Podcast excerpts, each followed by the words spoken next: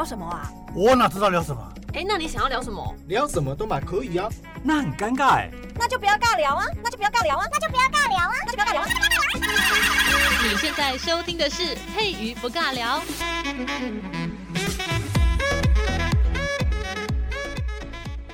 Hello，所有的听众好朋友，大家好。今天呢，在佩瑜的节目当中呢，特别的就是走出了我们的摄影棚。那我们非常的开心能够到这边来一个采访。那采访的这个内容呢，主要是针对今年度我们所要争取的所谓的脸部平权。那我们今天在节目当中呢，特别邀请到的是我们的社教专员吴佳荣。佳荣你好。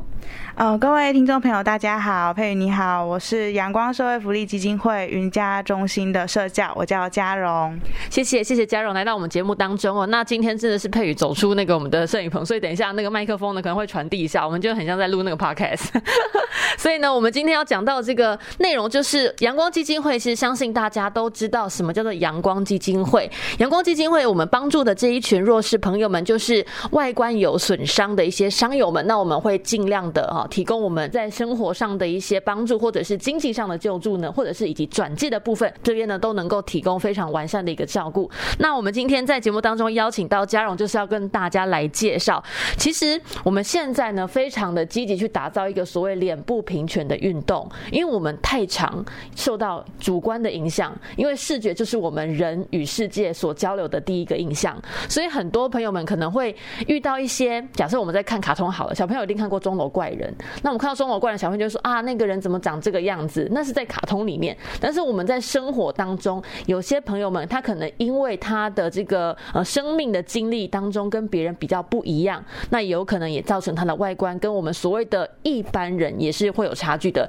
但是这个差距，我们在心中可能会形成一些己见，一些比较主观或者是负面的一些想法，就会造成我们的这个乡友们在人生当中呢会有多了一个心理层面的负担。那我们今天佳我就是要跟大家来推广所谓的脸部平权运动，那我们就把麦克风交给佳蓉喽。好，那其实刚刚佩瑜讲解的真的非常的详细哦。那其实阳光推动脸部平权这个理念，其实已经到今年为止，应该已经迈入第十二年，其实是蛮长一段时间。之所以会推出这个脸部平权的这个理念，应该要先从阳光，就是我们在做的事情开始说起。我们服务对象呢，他们都是颜面损伤的朋友，不管是烧烫伤，或者是先天颜面损伤的血管瘤、神经纤维瘤，或是后天颜损的口腔癌，那他们在外观上，不管是脸或者是我们身体比较常裸露出来的皮肤，包含了我们的手啊、我们的脚这些部位，可能都会因为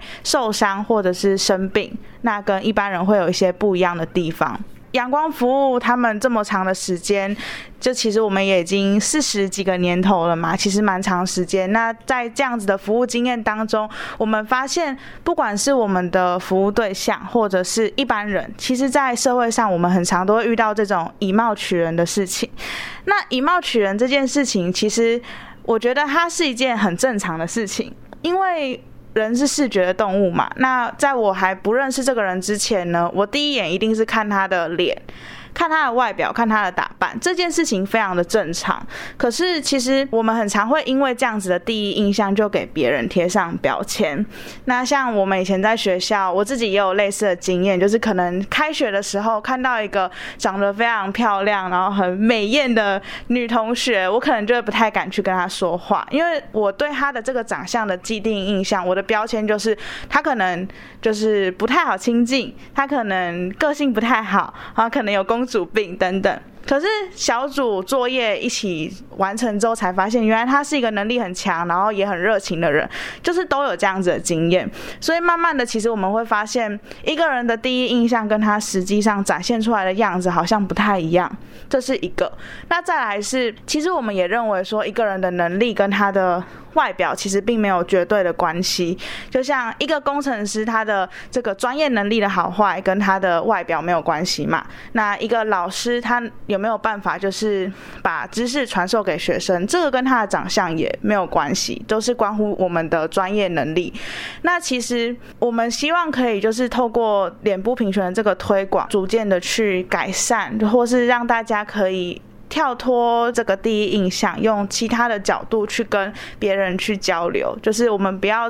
第一印象就给这个人下了判断，因为这个判断可能是错误的。那我们希望可以就是可能跟他更多的相处，更多的了解之后，然后我们再来定义说这是一个怎么样子的人。对，这是我们推动脸部平权的其中一个主要的原因。那其实这个可以讲到，就是我们今年有做一个台湾民众对自己身体意向的一个经验调查。今年公布的结果呢，是显示台湾其实每七个人就有一个人曾经因为他的外貌受到一些不友善的对待。那其实追溯到二零一九年的时候也公布了一次，二零一六年、二零一三年，就是我们其实不间断的都在做这个这样子的统计啦。二零一九年的结果呢，其实跟今年的结果是差不多的。二零一六年的话是每八个人就有一个，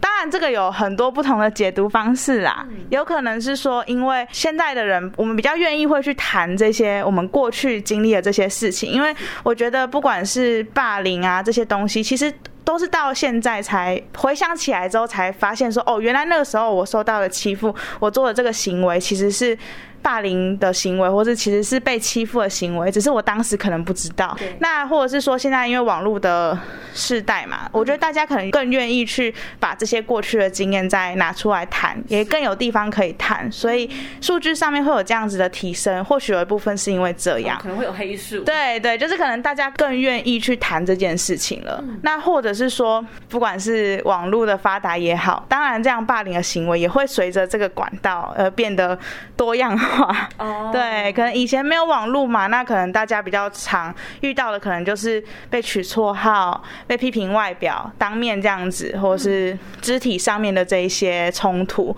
那有了网络之后，可能就会就是变成有网络上面的一些霸凌的行为。就是如果是从二零一九年到二零二二年的话，其实我们可以说。台湾民众其实对于脸部平权的这个概念，或者是多尊重差异的这个概念，其实应该是有慢慢在提升当中。可是其实还是有我们可以努力的地方。每七个人就有一个人曾经因为他的外貌受到一些不友善的对待，这件事情可以显示的是。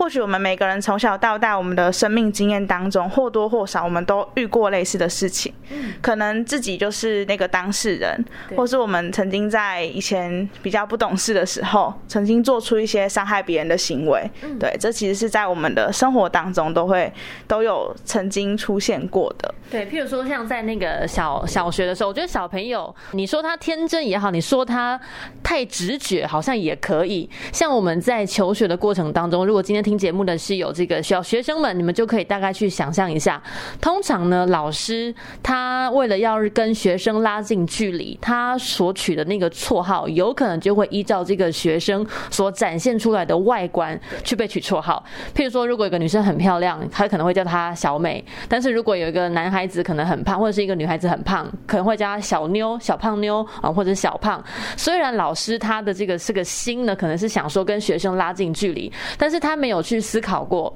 那个孩子他是否是接受这样子的一个一个绰号，因为这个绰号就显示他的外观、他的体型。那其实这个跟所谓的脸部平权，它也是有相类似的一个概念，就是我们用我们的眼睛去看到的这个世界，去认识世界。但是呢，你给这个世界所下的定义，它可能是有带来负面效果的。对，所以我们就希望大家说，所谓的脸部平权，意思就是尊重他人。对，我们在跟别人沟通的时候，我们跟别人要拉近彼此的关系的时候，我们下的那个所谓的第一次见面的第一印象，那个印象所说出来的那句话，有可能会把我们的故事带往另一个方向。所以，请大家在开口之前呢，要先思考一下，你这一句所谓的拉近距离，或者是下所下的评断，是不是已经不小心的伤害到了其他人？这就是我们脸部评选其实非常希望能够提升跟扭转大众印象的一个部分。那我们再换一个加油。对，就是其实刚佩瑜总结得很好，就是其实我们我们在做脸部平权的这个倡议，其实不是只是为了我们自己的服务对象。当然，我们会有这样子的想法，一定是因为我们从我们的服务经验里面得到了这些状况。那我们希望可以让这个社会变得更加的友善，而且更加的尊重差异，然后能够多元并存这样子的一个社会。那以前我们很常会说，我们要包容他们啊，等等的。但是其实，在我们看来，我并不觉得我们的服务对象就是弱势，他们需要被包容，因为其实他们只是一般的人。如果认真说起来，像我们两个长相也不一样嘛，嗯、对。那现在像我们办公室的同事，我每次或是我去学校，然后去跟小朋友去分享这些理念的时候，我都会问他们说：“那你可不可以在现场找到一个跟你长得完全一模一样的人？”那小朋友一定就会说：“怎么可能？对不对？就算有双胞胎，我就会说：那你们个性一模一样吗？你们真的全身上下从头到脚哪里都一模一样？”你不可能，不可能嘛？那既然每个人本来就长得不一样，那今天这个人他是因为生病或受伤，长得跟大家不一样，那有什么差别？因为我们本来每个人就不一样啊，这是一件很正常的事情。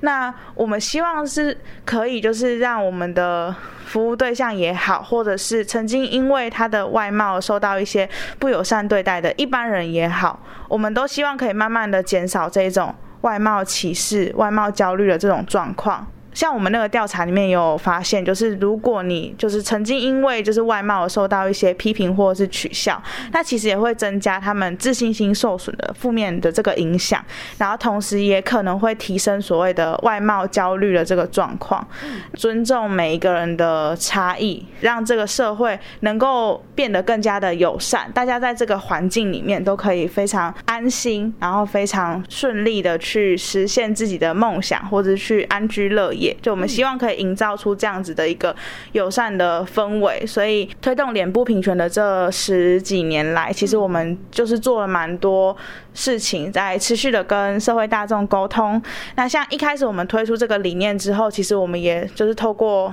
网络就拍摄影片，然后我们也策划了两次的脸部平权特展，然后以及我们现在几乎每年都会举办的脸部平权国道路跑。今年的话是已经结束了，就是前。一个礼拜，前两个礼拜，哦、对，已经完成了，就已经圆满结束。也是因为疫情的关系，有稍微就延期了一下。对对对，好家在当天就是没有下雨，所以还是顺利结束了。那除了路跑之外，其实我们也跟一般的社会大众做沟通，我们也跟政府在做沟通。就前几年，我们就是跑了全台湾二十二个县市，然后去邀集了二十二个县市政府的首长来签署这个脸部平权的承诺同意书。对，那我们希望。是可以透过政府的力量，然后一起来，就是把脸部平权这件事情变得更加的，就是融入大家的生活当中。它其实是稀松平常的事情，但是我们没有必要说它跟我们不一样，特别去强调出来，就是所谓的脸部平权的一个重要的目标。对，嗯，那再来的话，就是我们也有在持续在推动所谓的履历不贴照。对，你像我们去面试找工作，或是我们去大学推甄，我们一定都会在履历上面放上自己的照片嘛。对。那我去学校的时候，我都会问小朋友说：“哎，那你们觉得为什么要放照片？”那小朋友的想法可能会比较，我觉得比较单纯，他们会说：“因为我想要确认你是不是。”照就是你是不是本人？Oh. 对，可能资料会被盗用，所以我要确认你是不是本人。这样，对对对。那我可能就问他们说，可是确认本人有很多种方式啊。我可以对你的身份证，我可以对你的这些个人资料，我不一定真的要靠照片嘛。那照片的用意是什么？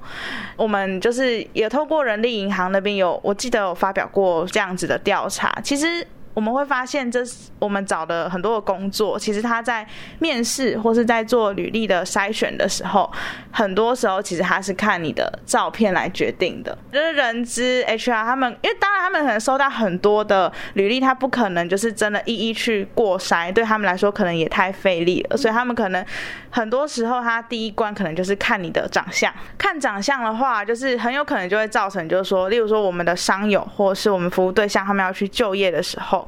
人家看到他们的脸，有一些人他不了解，他心里就会产生一些疑问，或是会觉得说：“哦，我不太敢雇佣你，我担心说，如果我今天雇佣你了，那就是如果发生什么事情，那是不是后续会有我也会有问题？就是雇主会担心这一些，或者是说他们不了解，所以他可能就觉得说，那你可能不是什么。”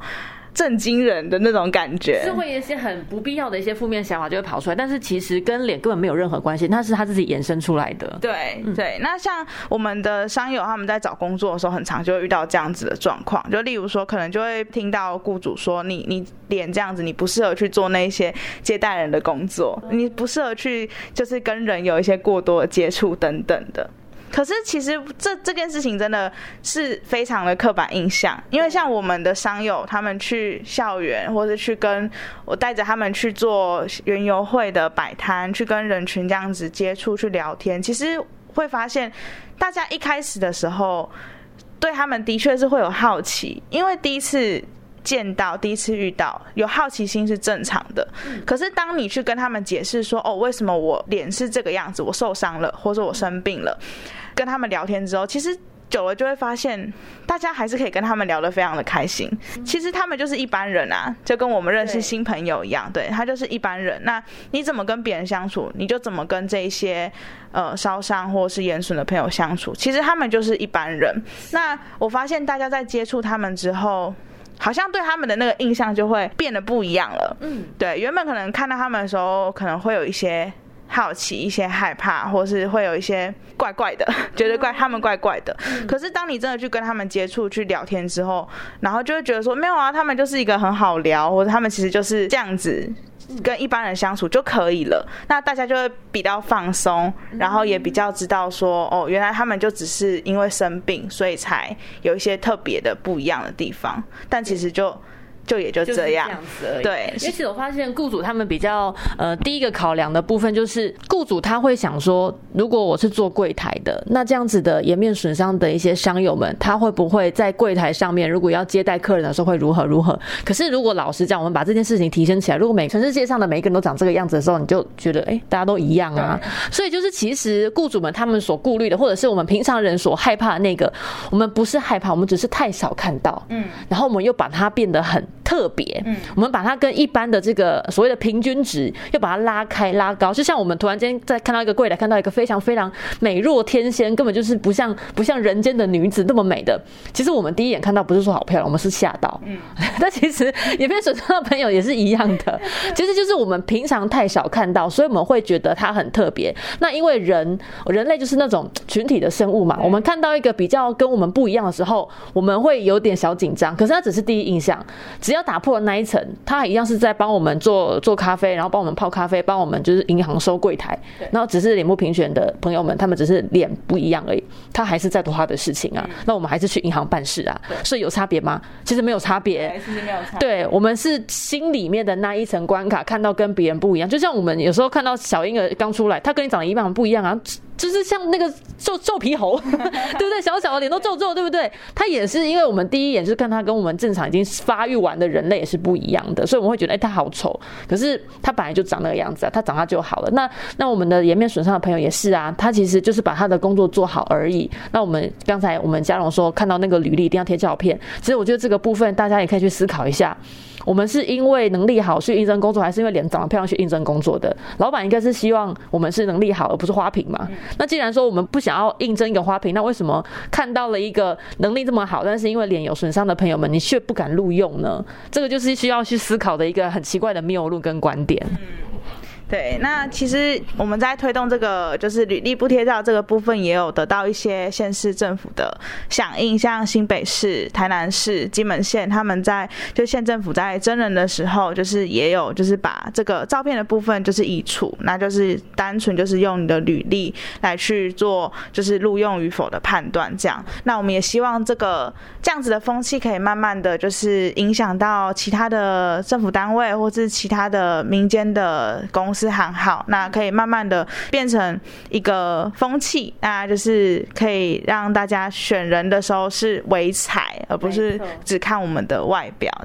真的工作能力好，就是有专业能力的人可以适得其所。那因为我们认为说，一个人的价值应该在于他的能力，而不是他的外表。对，所以这也是脸部平权蛮主要的一个核心。脸部平权日嘛，我们把每年的五月十七号定为我们的脸部平权日。对，那之前的话是我们会在五月的这段期间，就是会举办各式各样不一样的活动。为什么是定在五月十七号呢？就是我们。取了你我一起的谐音，对，零五一七，然后你我一起的谐音，所以我们定在五月十七号。那其实阳光也代表就是台湾有加入一个国际的脸部平权联盟，我们也有持续在国际上面跟其他国家的伙伴也一起在推广这件事情。这个日子的前后，往年啦，阳光其实都会举办蛮多活动，但其实因为比较不凑巧，因为刚好遇到疫情的关系，所以我们有一些大型活动就比较没有办法举办。嗯，因为我们这边是云家中心嘛，我们中心是在嘉义市，然后我们服务云家嘉三县市的朋友。那其实我们总会在台北，然后也有其他几个区域中心在台湾其他不同的县市，在服务当地的服务对象。这样，那其实各自都会有不一样的响应活动。今年的话，呃，原本我们预计是会到文化路，就嘉义比较热闹的地方，然后去做这个活动的宣传，对，然后也去就是跟人群这样直接面对面的这样子去做，就是这个理念的分享，这样。可是因为就是疫情的关系，所以。我们在活动选择上面就会变得比较受限，其中有个原因是因为像我们现在疫情，我们是透过嘴巴这样传播嘛。对。那其实呃，我们服务的像口腔癌的病友，他们在术后其实很常会。发生就是可能他们的嘴巴是没有办法像我们闭合，就是这这么的好，对，对，因为可能会因为补皮瓣的关系等等，影响到他们嘴巴闭合的状况，再加上他们可能本身因为之前治疗的关系，就癌症的关系，所以他们身体的抵抗力等等这一些就会比较弱。那也担心他们的身体状况，像这个疫情对他们影响也很大。还有一个影响就是现在我们都会戴口罩嘛，其实戴口罩蛮不舒服的，就是每天都觉得耳朵很不舒服，然后很热，对，然后如果是需要化妆上班的朋友，那更痛苦了。可是其实，在这种状况下，对我们的伤友反而他们是觉得很自在的，是因为他们戴上口罩之后，他们走在路上就就是不会再被很多人这样盯着看，对。那像我们今年推出的这个脸部平权的影片，其实也是以这样子的主题去做发想，对，在我们的脸书或是我们的官方的 YouTube 上面都找得到今年的脸部平权的这个影片，那其实就是在讲述一个我们烧伤的。病友烧伤的伤友，然后他这个戴口罩的这个经验。那他戴口罩之后，他发现很多人会跟他说：“哎，你的眼睛其实很漂亮。”哎，对。然后他他就回对方说：“我的眼睛本来就很漂亮啊，可是为什么大家以前都没有注意到呢？可能大家都以前都会。”下意识的把目光放在他受伤的地方，可是却忽略其实他有一双很漂亮的眼睛。对，那其实就也呼应了我们一直前面在说的，就是我们的伤友、我们的服务对象也好，或是其实一般的社会大众也好，每个人身上一定都会有就是很漂亮、很闪亮的地方。我们为什么不把我们的目光放在那一些优点优点上，那些美丽的东西上面呢？而是要把目光一直放在跟我们比较不一样的地方。就是其实我们可以大可以把我们的注意力放在更多更美好的事物上面。那其实他们身上也有很多闪光点，是我们可以透过相处这些方式去发现的嘛。今年虽然没有办法，就是举办比较大型的活动，直接跟民众做面对面的接触，但是我们今年也跟着就是往年的主轴，就是我们希望可以慢慢的把脸部平权的这个议题变成一个全国都可以来关注的一个议题。那透过政府的力量，其实就蛮重要的，对，因为他们影响力也是最大的。那我们今年就是希望可以推动这个国定脸平日的连署，对，所以我们希望可以把这个脸平日的日期呢变成就是国定，就是。能够从国家的这个角度，然后把它纳入我们的国定的这个纪念日，可以让更多人知道，就是脸部平权这个议题。然后在这个日子呢，或许我们就是也可以透过政府、民间单位的响应，让这个议题能够让越来越多的人知道，然后并且认同这样子。嗯，对。那如果要联署的话，我们有没有什么方式？好，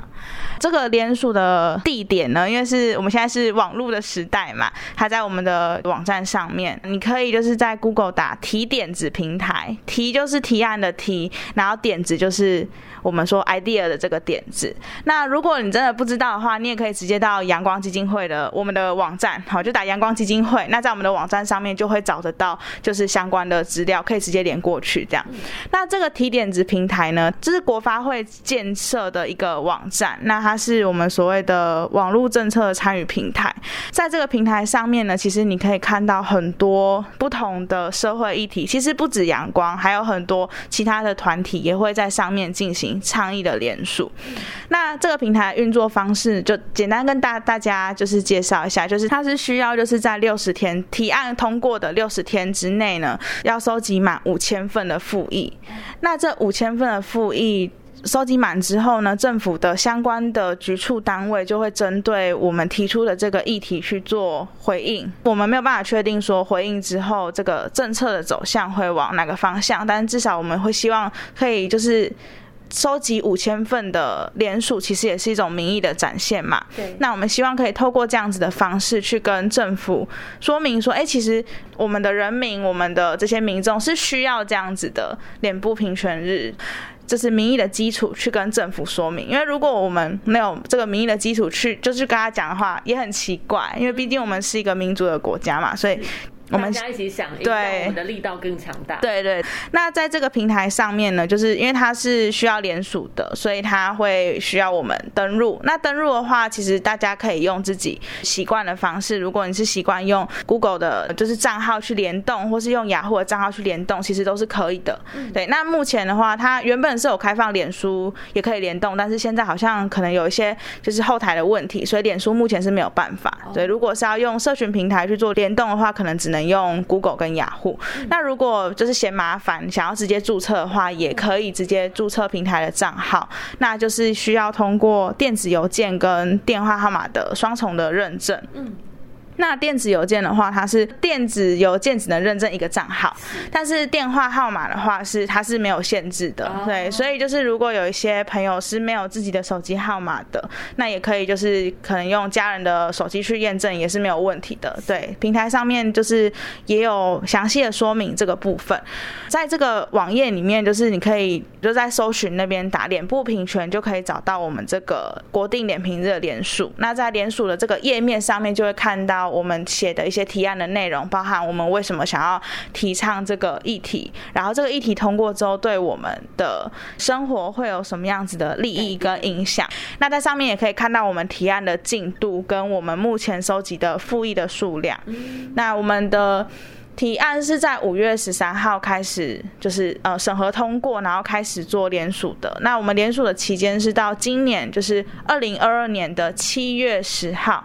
对，到七月十号，那我们在七月十号之前要收集满五千份的复议，然后才算是这个连署有成功。这样，今年的话就是蛮可惜，因为疫情的关系，我们没有办法到就是街上直接去跟民众做这样子一个活动的宣传。云家中心这边的话，我们是改跑大专院校去做，就是校园的快闪的宣传。那其实也因为时间，就是那个调整活动调整的那个时间还蛮晚的，因为我们其实也一直在观望。就是政府的那个防疫的状况，然后疫情的状况，所以其实我们调整的时间比较晚。我们就是到南华、中正以及嘉义大学的民雄校区，然后几个系所去做这个活动的宣传，这样子就包含了像南华的生死学系，然后下礼拜我们会到他们的应用社会对映射系，然后再来是像中正的传播系及嘉大民雄校区的辅资系跟教育系。因为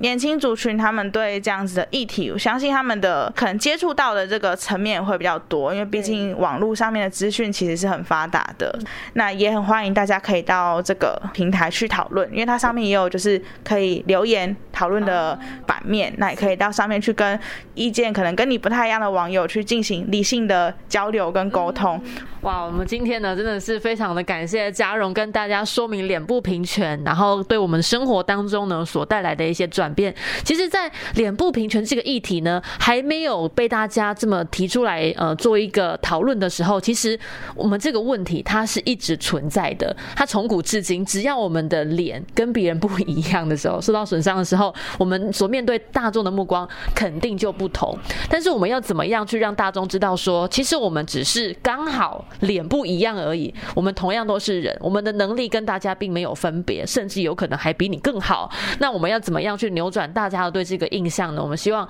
礼物评选日，他说零五一七嘛，就是你我一起。我们希望大家呢可以共同响应这个活动，然后就是到我们的网络上面去做一个联署。我相信五千份真的非常的简单，因为台湾有两千三百万的人口，光嘉义市就已经二十六万了。所以呢，我们今天听到节目的朋友们，希望大家呢，呃，如果你对这个部分不了解，你就想想，如果你的小孩或者是你的身边的朋友，就因为脸受伤了而遭到别人的一些不友善的对待，你的心情如何？我们当然不要用负面去宣导啊，但是我们希望大家就是可以互相尊重，学习去尊重他人。那大人一定要先做到，因为其实小朋友是最天真。我真的看到一些在国小里面小朋友，他其实跟其他的一些脸部有损伤的朋友们、小朋友们，他们其实玩的很开心。但为什么后来变得就是有分开呢？我发现很多都是家长的关系，家长会说：“哎，你没有发现他这样子是不是因为有什么样的原因？你还跟他这么玩在一起？”其实我觉得应该是要从大人做起。如果你大人你是一个有一个健康的心态的话，你的小朋友遇到一些问题的时候呢，你再用正确的方式去教导你的小朋友。其实脸部平权这个问题呢，其实应该不会存在在社会上，